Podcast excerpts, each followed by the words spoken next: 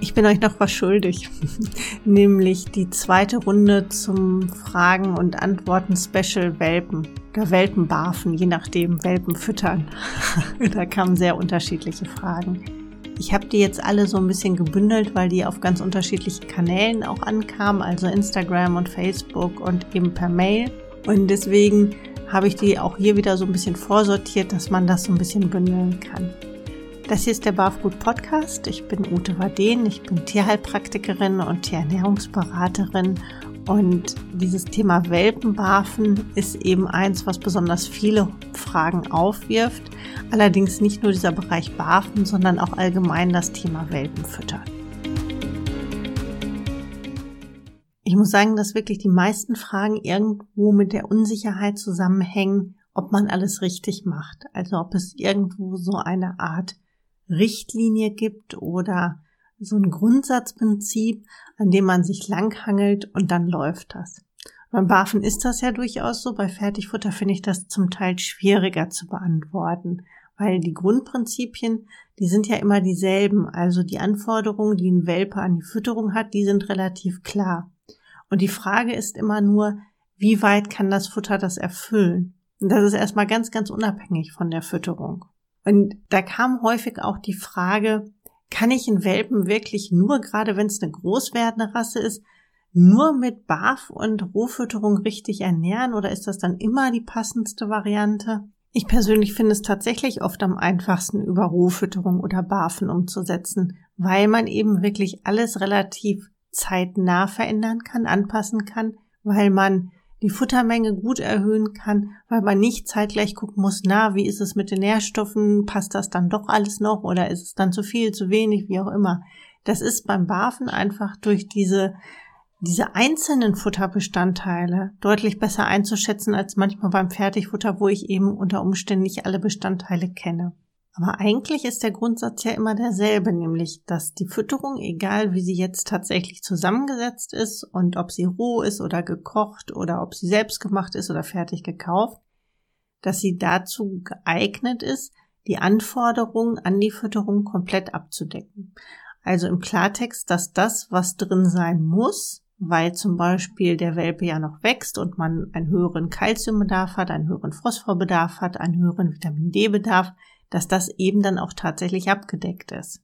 Und dass vor allem auch die Proteinquellen hochwertig sind, weil das hatte ich beim letzten Mal ja schon so kurz angesprochen im Wachstum passiert eben nicht nur dieses Knochenwachstum, sondern es entwickeln sich auch die Organe, es, ne, es wächst alles, es, der ganze Hund wächst. Es ist ja nicht nur das Skelett und der Bewegungsapparat, der da kontinuierlich in die Höhe wächst, sondern je größer der Hund wird, desto mehr Bauproteine braucht es auch. Also je mehr Material muss letztendlich dann auch zur Verfügung gestellt werden.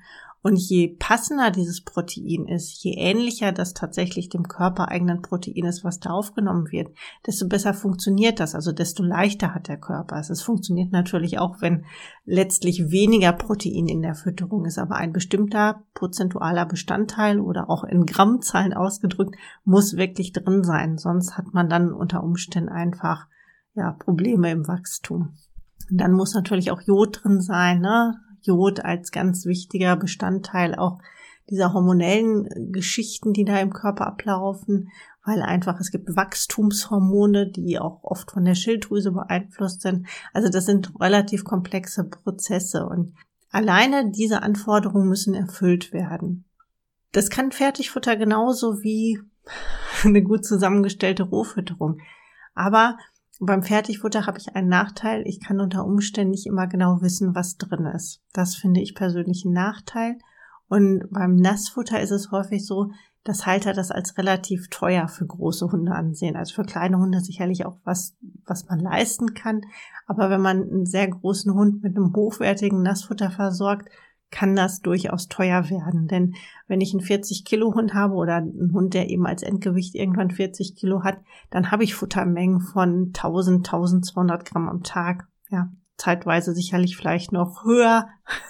Es kommt immer ein bisschen drauf an. Aber grundsätzlich sind einfach die Ausgaben da, klar. Das ist aber ein anderes Thema. Dieses, dieses Thema, was auch natürlich dazu führt, ob man sich für BAF entscheidet oder nicht. Aber es ist nur ein Punkt von vielen. Die Zusammensetzung finde ich das Wichtige und eben, wenn es ein Alleinfuttermittel ist, dass tatsächlich, auch wenn es aus rein natürlichen Zutaten besteht, dass dann trotzdem alles abgedeckt ist. Wenn ein Fertigfuttermittel keine Leber enthält und auch kein Vitamin A zusätzlich ergänzt wird, dann fehlt da irgendwas. Genauso ist es mit Jod, genauso ist es mit Vitamin D, was auch öfter mal fehlt oder eher in geringen Mengen da vorhanden ist. Also da muss man wirklich genau auf die Deklaration gucken und schauen, ob das, was eben erforderlich ist, auch wirklich drin ist. Das ist der ganze Zauber. Also mehr braucht man letztendlich nicht, aber das ist wichtig.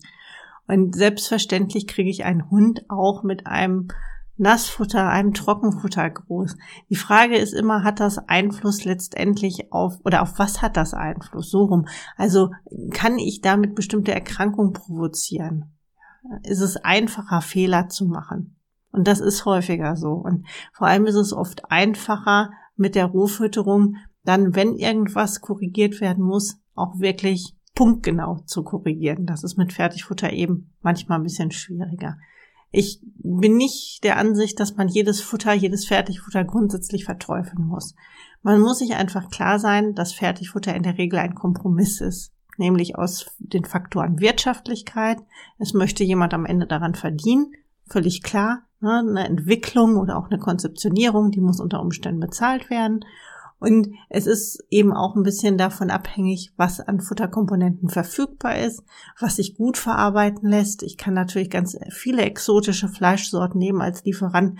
Nur wenn ich nächste Woche in der Situation bin, dass mein, was auch immer ich nehme, Krokodil oder äh, Büffel oder sonst irgendwas, dann schon nicht mal verfügbar ist, dann kann ich das Futter nicht dauerhaft produzieren und dann ist es für mich nicht so richtig sinnvoll, das auch dauerhaft dann ein, ins Sortiment einzubinden.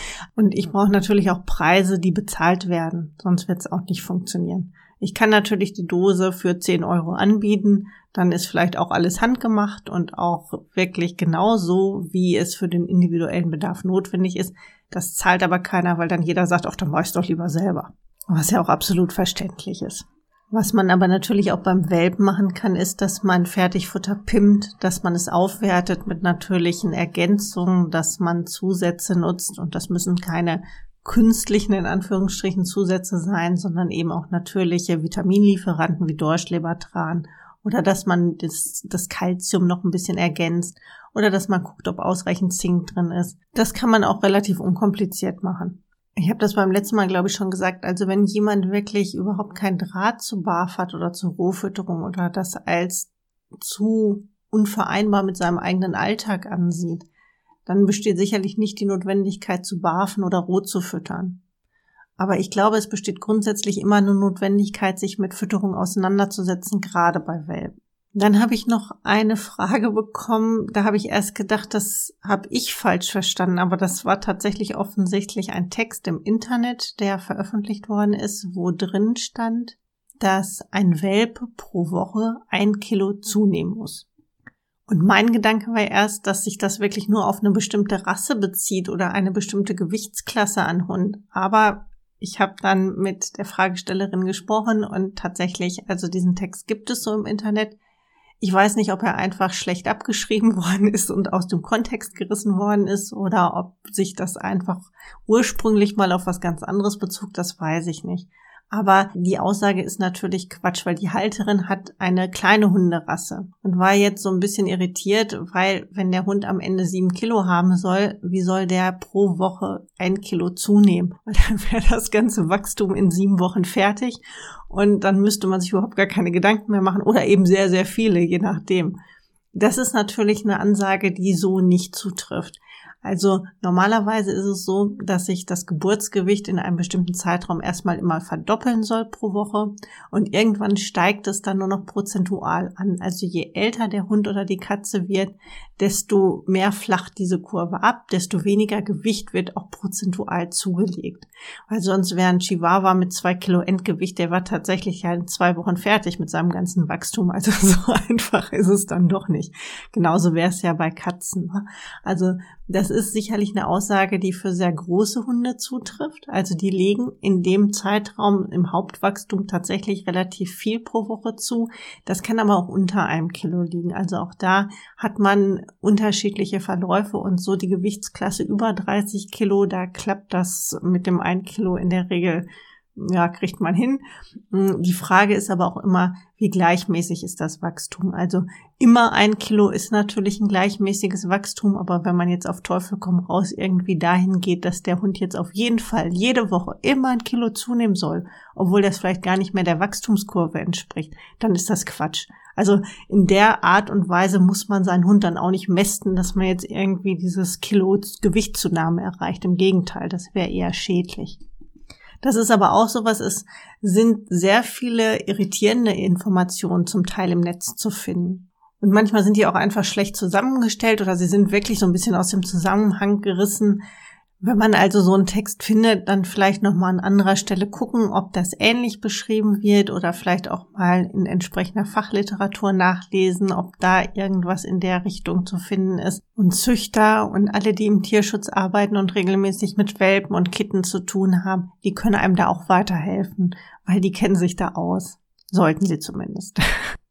Dann kam noch die Frage, ob man bei Welpen in irgendeiner Form vorbeugen kann, dass so etwas wie Wurmbefall oder Giardien gar nicht erst auftauchen. Also ob man mit der Fütterung erreichen kann, dass ein Welpe keine Würmer bekommt oder keine Giardieninfektion bekommt, sondern dass man das so ein bisschen steuern kann, indem man quasi richtig füttert und auch vielleicht bestimmte Zusätze füttert. Ganz verhindern wird man das nicht können. Also gerade Welpen sind eben aufgrund dieses noch nicht ausgereiften Immunsystems relativ anfällig für bestimmte Dinge. Dazu gehört leider auch Giardien, deswegen hat man diese häufig bei jungen Tieren.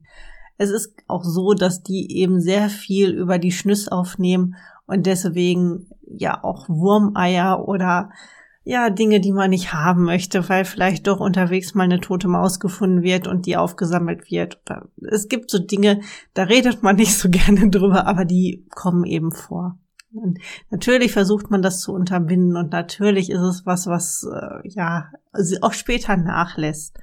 Aber es ist so, dass es vorkommt.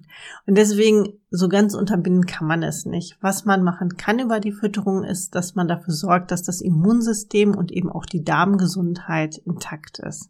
Das hatte ich in der letzten Podcast-Folge so ein bisschen ja schon in Bezug auf Allergien erläutert und das Prinzip ist im Grunde dasselbe. Wenn man dafür sorgt, dass das Immunsystem stark ist, und auch die Darmflora so ausgebildet ist, wie sie sein soll, dann hat der Körper immer die Möglichkeit, auch solche Infektionen, egal ob mit Würmern oder ob mit Giardien, einzudämmen. Das klappt auch nicht immer, auch das muss man dazu sagen. Also auch das stärkste Immunsystem kann manchmal nicht verhindern, dass ein Wurmbefall nachgewiesen wird oder dass doch eine Giardieninfektion da ist, weil es auch auf den Druck ankommt, also auf den Infektionsdruck. Dass eben, wenn jetzt wirklich sehr viel Kontakt mit entsprechenden Dingen ist, die da für eine Infektion sorgen können, dann würde man das unter Umständen nicht verhindern können. Aber es ist ein Ansatz und auch da trägt die Fütterung sicherlich zu einem Großteil dazu bei, dass das so weit funktioniert.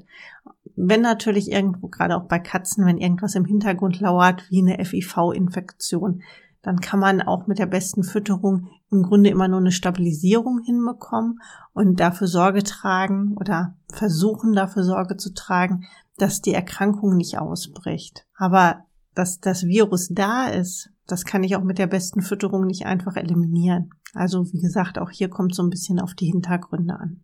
Ich bin aber zum Beispiel auch gefragt worden, ob es Sinn macht, Welpen regelmäßig entwurmen zu lassen. Also über eine ganz normale Entwurmungspille. Ich habe da nicht nach den Hintergründen gefragt. Ich glaube aber, dass man auch Entwurmung wie ein Medikament betrachten sollte. Das heißt also, man gibt es, wenn ein Problem vorliegt. Und da Entwurmungen eben auch nicht prophylaktisch wirken, das heißt also, Sie können wirklich nur den Wurmbefall, der gerade im Körper vorhanden ist, der gerade im Darm ist, den können Sie unterbinden. Die Würmer können sie abtöten. Aber sie können nicht dafür sorgen, dass eine Reinfektion stattfindet oder dass die nächsten drei Monate nie wieder ein Wurm überleben kann im Körper. Also das geht nicht, sondern es ist wirklich immer nur über einen bestimmten Zeitraum, wenn so eine Infektion da ist. Das sollte man im Auge behalten. Wenn man also den Verdacht hat, dass der Hund oder die Katze Würmer haben könnte oder einfach die Gefahr relativ hoch ist oder man auf Nummer sicher gehen möchte, weil vielleicht sehr kleine Kinder mit im Haushalt leben, dann sollte man eine Kotprobe analysieren lassen. Also Sammelcode von drei Tagen. Man kann das an die Uni Gießen schicken, man kann das beim Tierarzt abgeben. Das ist erstmal so wurscht. Es wird dann eben untersucht auf Würmer und gegebenenfalls auch auf einen Giardiennachweis geführt. Und dann hat man Sicherheit und kann entsprechend handeln, wenn eben zu handeln ist. Auch das muss man eben immer im Einzelfall entscheiden wird ja manchmal so argumentiert, dass man dann die doppelten Kosten hat. Also wenn man jetzt erstmal eine Kotuntersuchung machen lässt, dann muss man die bezahlen und wenn dann festgestellt wird, dass Würmer da sind, dann müsse man gegebenenfalls auch noch die Wurmkur bezahlen.